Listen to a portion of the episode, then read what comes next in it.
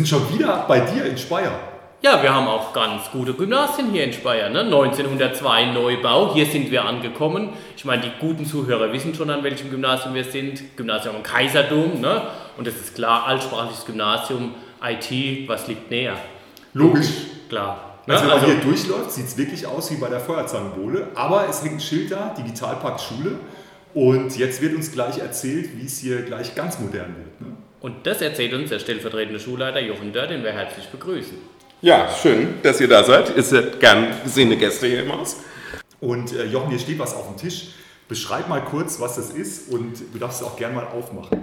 Das ähm, ist ein Geschenk von meiner Frau gewesen. Äh, ist, ähm, so eine, manche Schüler nennen es eine Urne, weil sie denken, ja, sieht ganz schwarz aus, kugelig. Ist aber eine Schale mit ähm, Süßigkeiten drin und wenn man die oben aufmacht, Star Wars Logo oben drauf.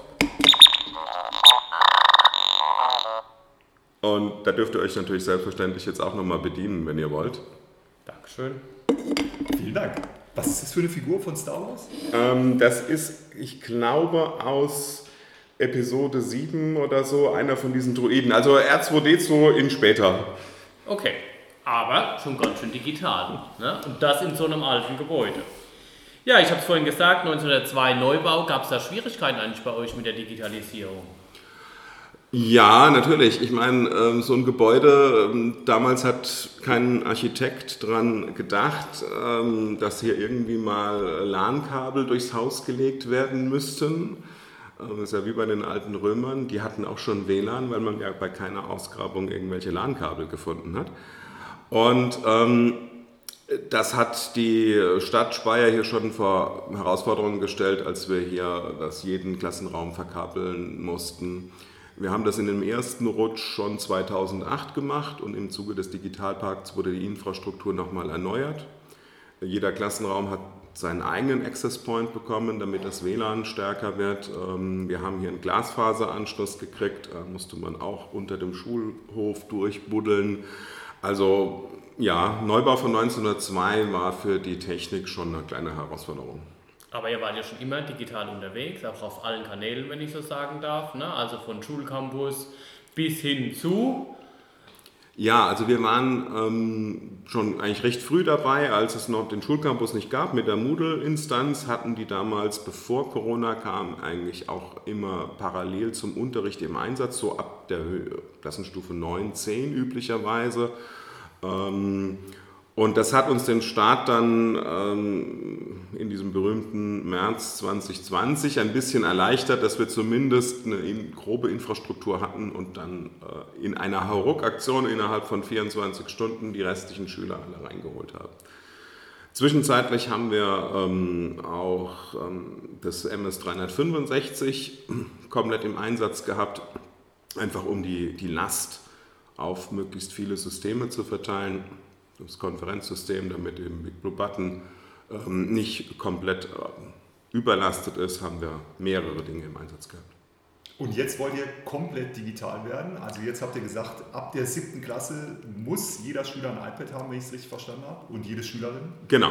Also wir hatten ähm, im Haus schon länger die Frage, wollen wir eine iPad-Klasse als solche haben oder nicht? Und hatten dann kürzlich äh, durch eine Zusammenlegung von sechs nach sieben, da gibt es ja diesen berühmten Teilerwechsel und dann kommt es häufiger bei kleineren Schulen wie unsere vor, dass wir von vier auf drei Jahr, äh, Klassen zusammenlegen müssen, so ein Jahrgang. Entschuldige, Jochen, Teilerwechsel musst du kurz erklären, falls jemand zuhört und nicht weiß, Ach so, was das ist. Äh, ja, also in, in der fünften und sechsten Klasse bilden 28 Schüler maximal eine Klasse und ab Klassenstufe 7 sind es 30. Das heißt, wenn ich zum Beispiel in 5 äh, 89 Anmeldungen habe, dann sind es vier Klassen, von denen ich aber weiß, am Ende von der 6 muss ich daraus drei machen.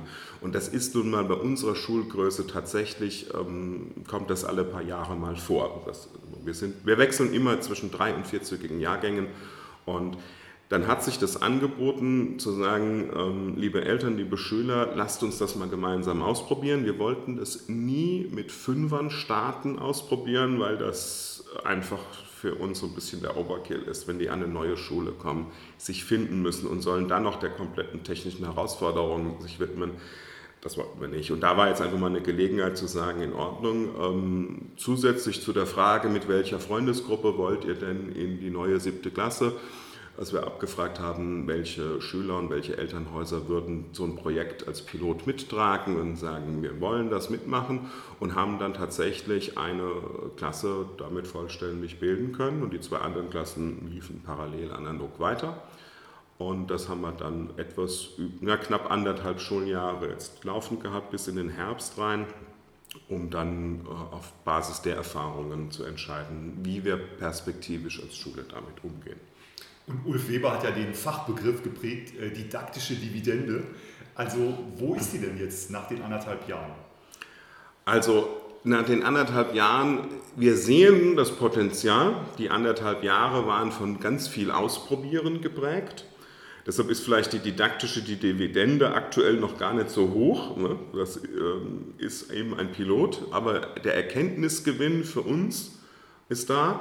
Und der war so, dass wir sagen, wir sehen die Möglichkeit einer sehr hohen didaktischen Dividende ähm, über verschiedene Aspekte, die fangen mit ganz trivialen Dingen an, äh, dass die Schulbücher digital genutzt werden können, ähm, dass in einzelnen Fächern Aufzeichnungen digital möglich sind. Ich bin jetzt selber Physiklehrer auch und man kann natürlich ein Experiment vielleicht auch nochmal dokumentieren und dann die, die Nachbereitung in die Hausaufgabe geben, wenn ich das zum Beispiel mit dem iPad schnell aufzeichne, was die Schüler selber in ihren Gruppen machen. Man kann solche Ergebnisse vielleicht da austauschen, ähm, hat eine größere Kommunikationsplattform. Es ergeben sich Möglichkeiten, ähm, neue Dimensionen im Unterricht einzusetzen. Jetzt experimentieren wir auch ein bisschen mit KI, ähm, mit digitalen Produkten einfach auch.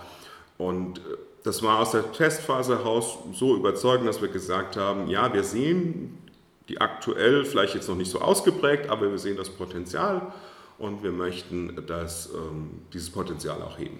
Ja. Kannst du mal noch so, äh, sorry Ulf, ich wollte gerade da nochmal einhaken, kannst du äh, da mal noch ein anschauliches Beispiel beschreiben, wo du noch sagst, ja, also da haben wir gemerkt, das war ja unglaublich, kann man ohne digitales Endgerät auch nicht machen?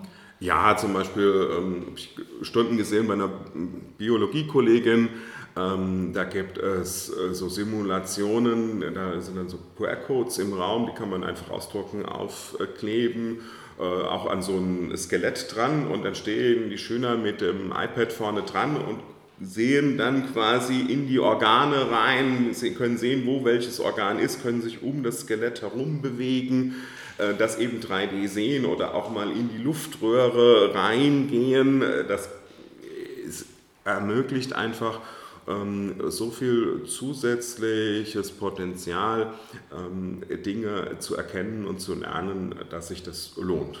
Ja, genau. Ich wollte jetzt vorhin einhaken zu sagen, ja, das hört sich ja super an. Warum fangt ihr nicht nächstes Schuljahr schon an? Ja, wir fangen theoretisch nächstes Schuljahr schon an, weil es die Schüler betrifft, die nächstes Schuljahr hier anfangen. Aber wir haben ähm, eine sehr lange Diskussion auch im Kollegium geführt. Erst auf, in einer Runde, ich sage jetzt mal auf der Fachebene. Also die erste ähm, Auswertung war, dass die Fachgruppen sich mit den Kolleginnen und Kollegen zusammengesetzt haben, die in dieser Pilotklasse arbeiten und mal ausgetauscht haben.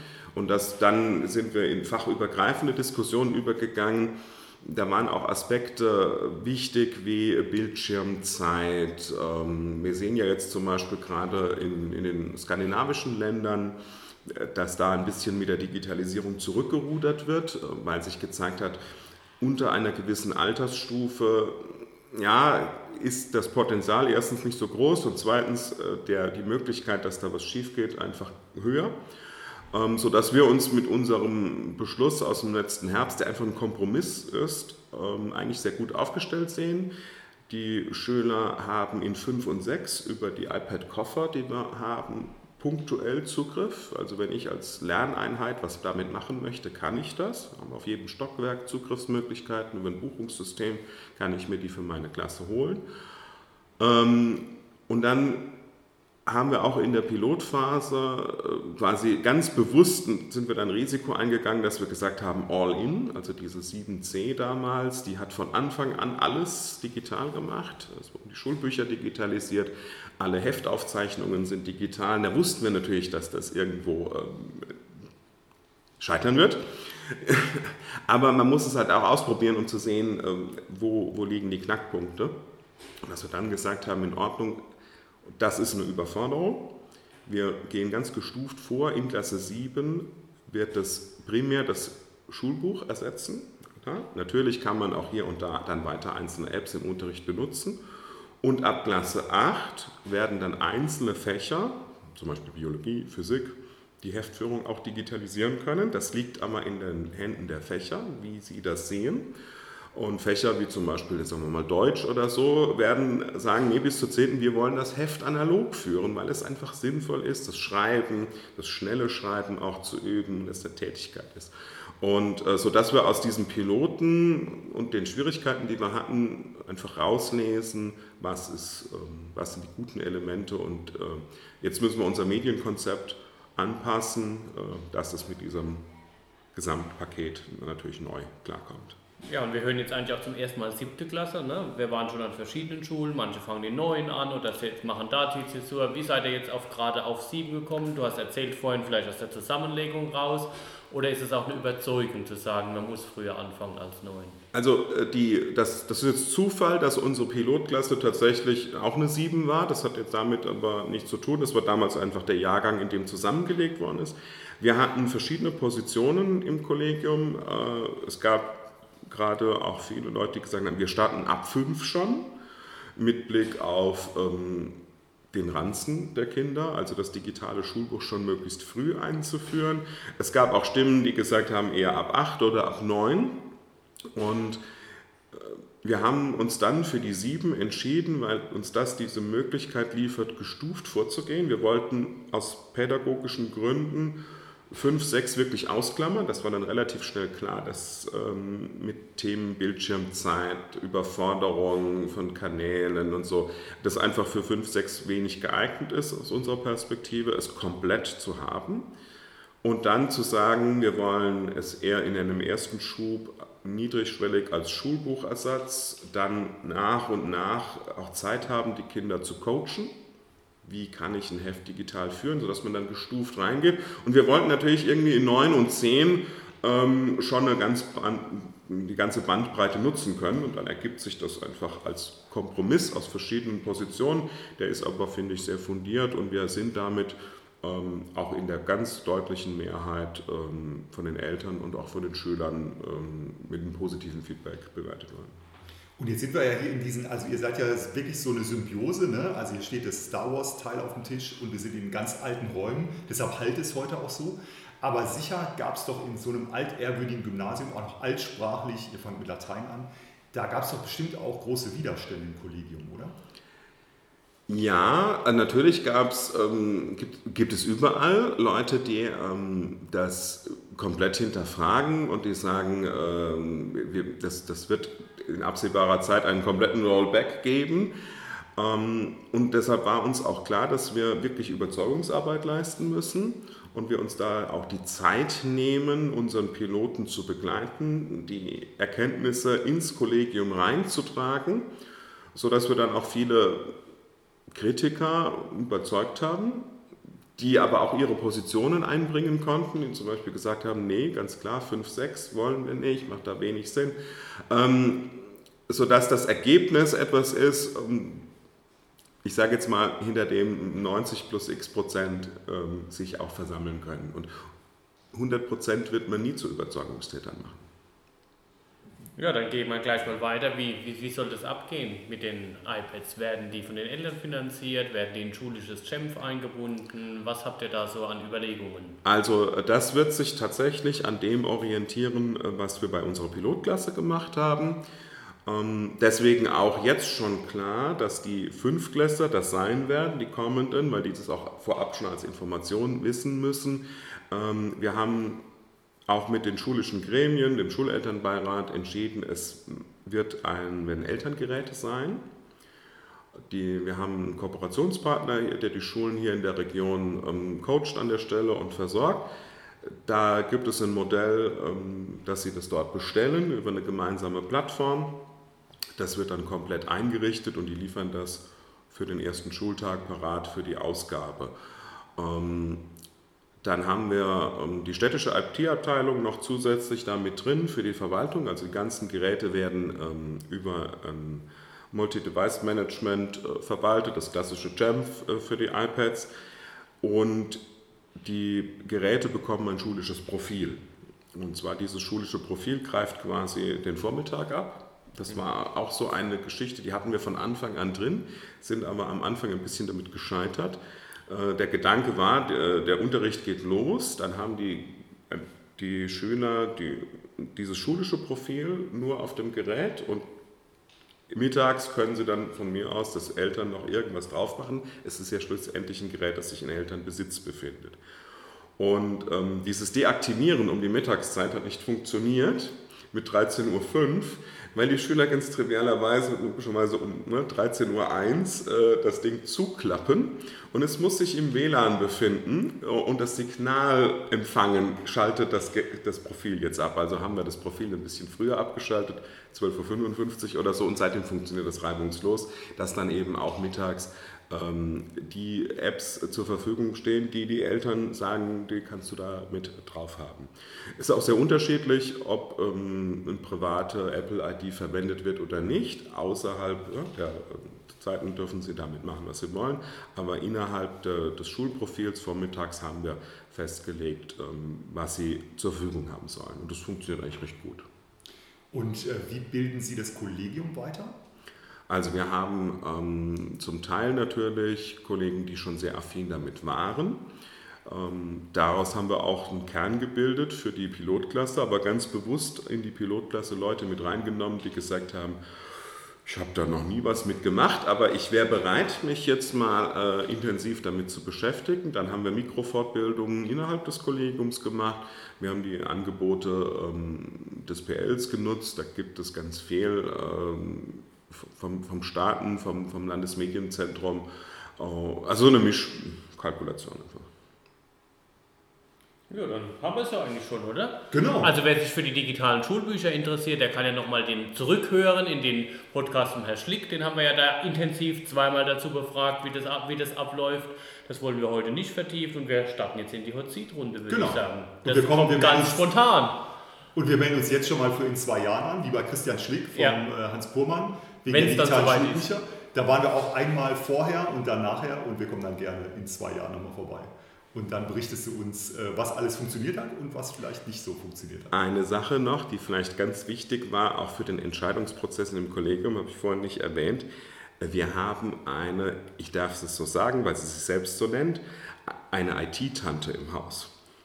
Also die Stadt Speyer hat für die Schulen IT-Kräfte in Planstellen ausgeschrieben und eine dieser seltenen Perlen haben wir tatsächlich im Haus, die sich vor Ort um ganz vieles kümmert, First-Level-Support macht und eben dann auch ähm, mit sich um die Verwaltung und die vielen kleinen Probleme äh, der Tablets der Schülerinnen und Schüler kümmern wird.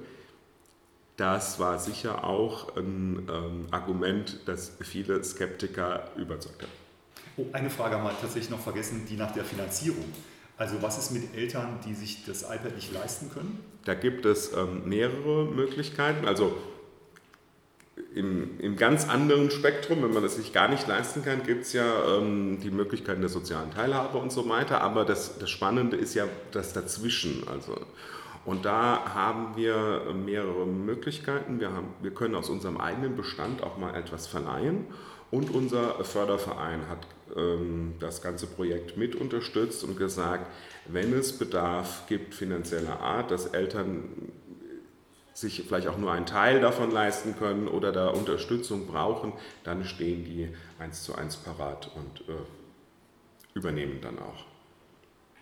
Ja, Hotseat-Runde musst du erklären, ist deine Erfindung, ne? Genau, also äh, die ist tatsächlich abgeguckt, ich verrate aber nicht wo. Und wir machen also immer am Schluss so ein paar witzige Fragen. Ne? Du musst ganz schnell antworten. Oh je. Äh, wir heute auch, weil es gibt neue Fragen. Ja, krass. Fast komplett neu, genau. Und die erste ist grün oder rot. Es geht aber um Pesto. Ähm, rot. Kaffee oder Tee? Kaffee, ganz klar. Auch wenn meine Frau früher mal ein Teegeschäft hatte. Nutella oder Marmelade? Nutella. iOS oder Android? Windows. Äh, also das kommt gleich noch. Mac, Windows, Linux. Hast du Windows gesagt? Und bei Mobilgeräten? Windows. Ich bin ein Surface-Nutzer.